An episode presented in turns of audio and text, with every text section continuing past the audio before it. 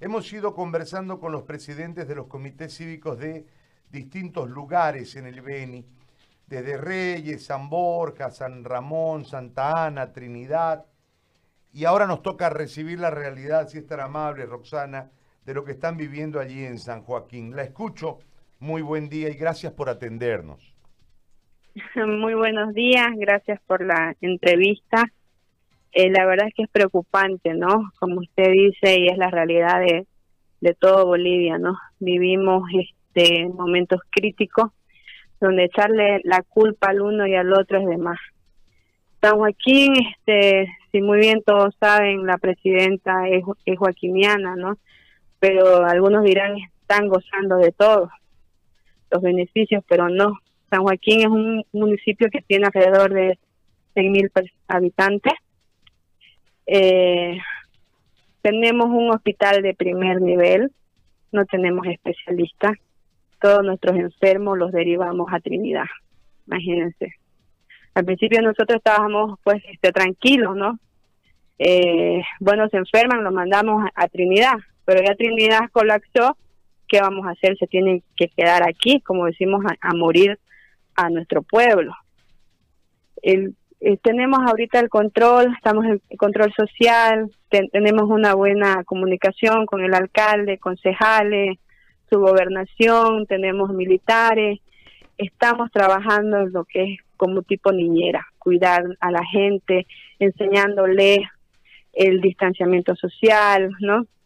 Pero no tenemos lo que son eh, los servicios básicos para bioseguridad, nos faltan barbijos, nos faltan los chalecos, nos faltan todo, todo lo que necesitan los demás municipios, también nosotros como joaquinianos los necesitamos.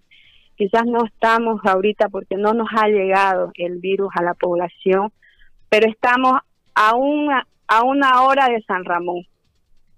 Imagínense. Igual necesitamos lo mismo, necesitamos ventiladores, necesitamos respiradores, necesitamos, pero ¿qué hacemos si nos traen un respirador si no hay un médico que lo sepa manejar? Entonces es una situación complicada y difícil que nos pone triste para todos, querido. Eh, no sé si le puedo decir compañero. Sí, sí, sí, sí, no hay problema, Roxana. Ahora, eh, escúcheme, y, ahí no, no han tenido ni... ¿Y las pruebas? ¿Hay cómo hacer pruebas ahí?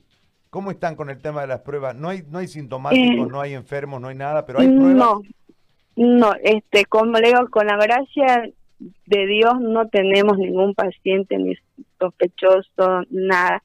Sí tenemos un kit, nos, nos llegó para hacer pruebas de 10, para 10 personas, que incluso San Joaquín le prestó uno a San Ramón, ¿ya? Que fue con el que le hicieron la, prueba a su primer paciente, al que, le, al que dio positivo, que lamentablemente falleció hace unos tres días. Pero después no tenemos más.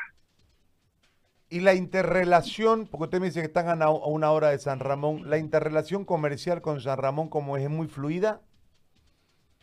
Sí, porque somos este pueblos de que estamos de paso, es mm. carretera, eh, les, explico.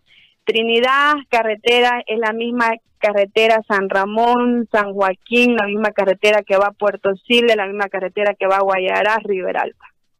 Entonces aquí nosotros este tenemos dos entradas al pueblo, que es la que estamos, este, como se dice, resguardando.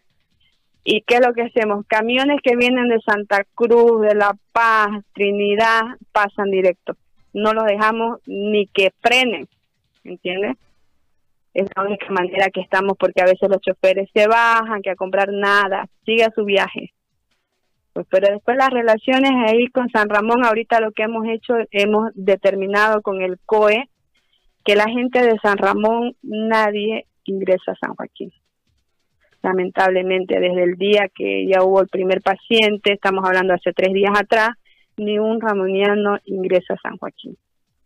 Se habló con el alcalde que puede venir eh, una vez a la semana a comprar combustible para abastecer San Ramón, porque aquí en San Joaquín tenemos un surtidor que abastece lo que es este Magdalena, San Ramón, San Joaquín, Puerto Siles. Bueno, eh, yo le agradezco, Roxana, por, por este contacto muy amable y, sigan tomando las medidas.